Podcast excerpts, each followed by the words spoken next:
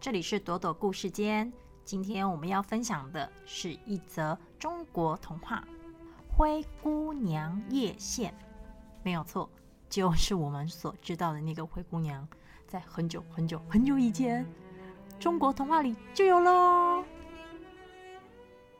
很久很久以前，在中国的南方，有一个人叫做吴栋，他是那附近的大头目，他娶了两个妻子。其中一个妻子呢，很早就离开这世界了。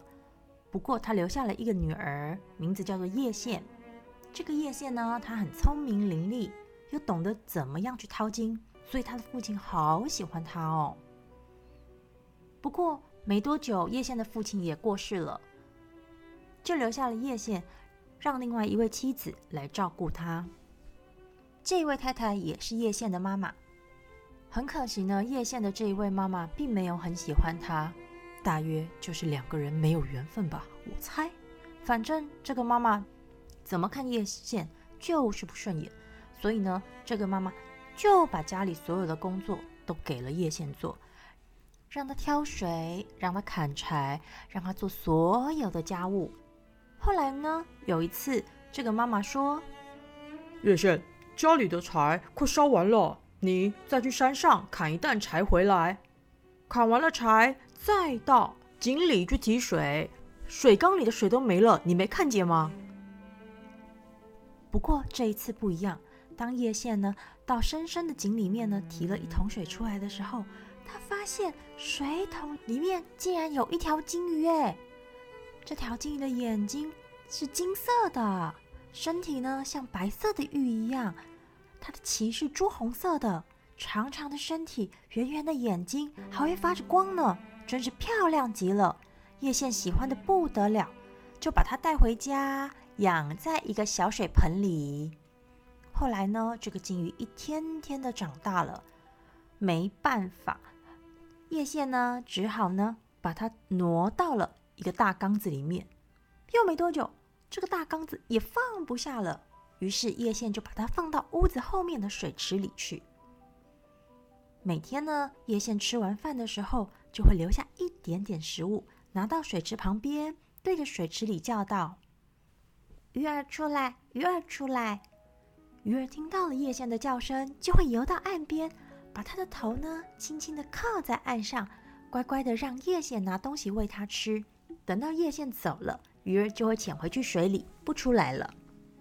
所以呢，除了叶县以外，其他的人都没有见过这条鱼。有一天，妈妈发现了叶县每天吃完饭呢，就会躲躲闪闪的往后院里面跑，她就觉得很奇怪啊，心里想着：“喂，这个丫头一天到晚偷偷摸摸的躲到后院后面去做什么呀？”就这样，妈妈呢就偷偷的跟着叶县到后面的水池里看着，一看。哎呀，不得了！原来叶县在那儿喂鱼。哇，这鱼看起来挺漂亮的。妈妈心里想着，不知道好不好吃啊。于是妈妈呢，就拿了一些东西，也想像叶县一样在池边喂鱼。不过呢，不管它怎么叫，鱼儿就是不出来。隔天呢，妈妈呢就笑盈盈的拉着叶县的手，对叶县说。哎呦，乖女儿，小乖乖叶贤，你看看你身上的衣服又破又旧，哎呀，应该要换件新的了。今天妈妈给你做了件新衣服，你就把它换下来吧。叶贤听了好高兴哦，他就欢欢喜喜的把旧衣服换了下来。没多久，他的妈妈又说：“哎呦，好女儿，好乖乖，听说呢，隔壁村有一口井。”那口井水呢，又甜可又可口。今天你就去那儿提水吧，啊！叶县听了妈妈的话，就提着水桶去提水了。没想到，这个妈妈呢，立刻把叶县脱下来的那一身旧衣服呢，换到自己的身上，穿着叶县的旧衣服，走到了后院的水池旁，模仿着叶县的声音，向池里叫着：“鱼我。”鱼儿出，啊啊，哦，嗯嗯，鱼儿出来，鱼儿出来。果然，那条鱼就游到了岸边，把头靠在岸上。哦哦，立刻就被妈妈给抓回家了。妈妈把鱼抓回家了以后，开开心心的咚咚咚咚咚，撒撒撒撒撒，就把鱼捉来煮成鱼汤喝掉了。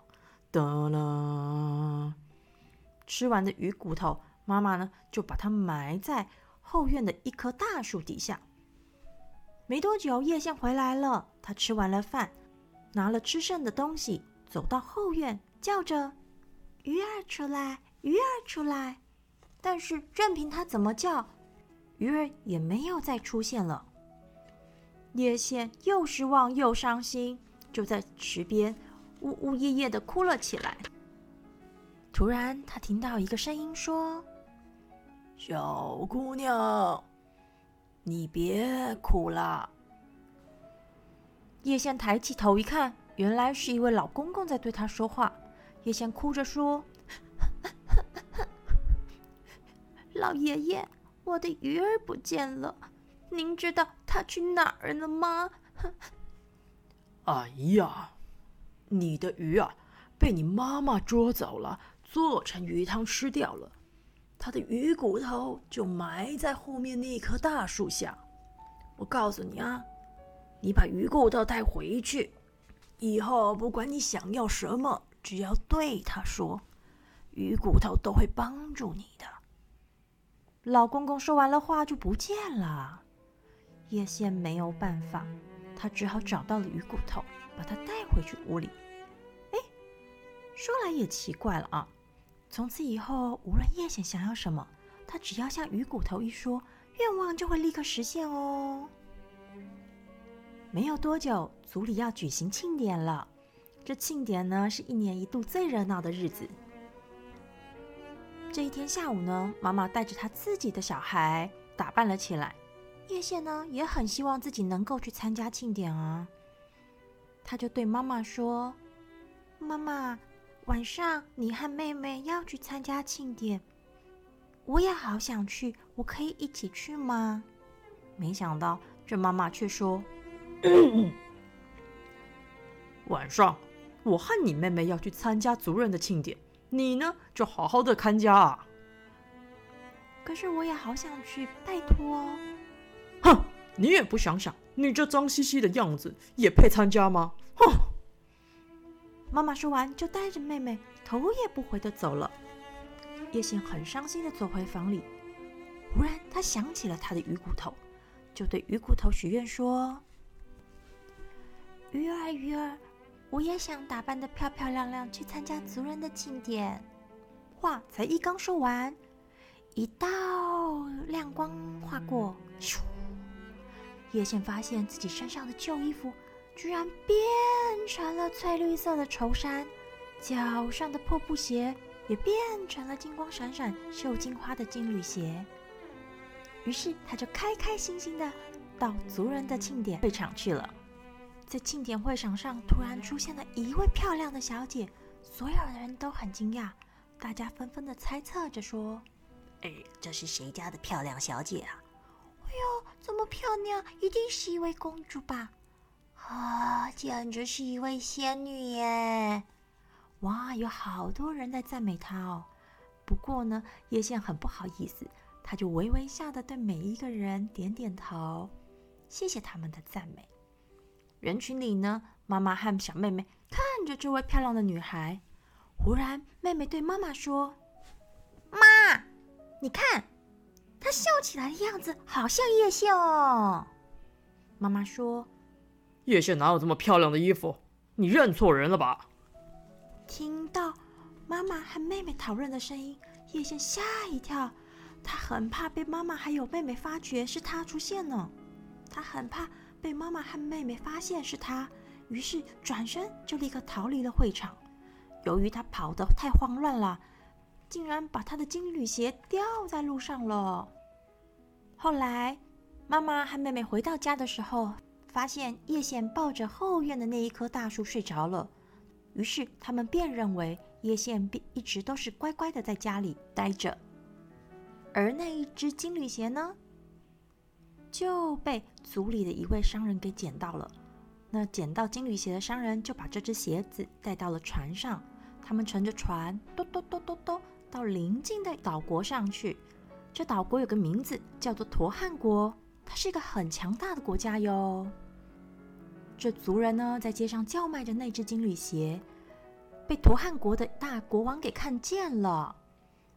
国王看着这只精巧的金缕鞋，心里就想着，能够穿下这只鞋的小姐，一定是个美丽的公主。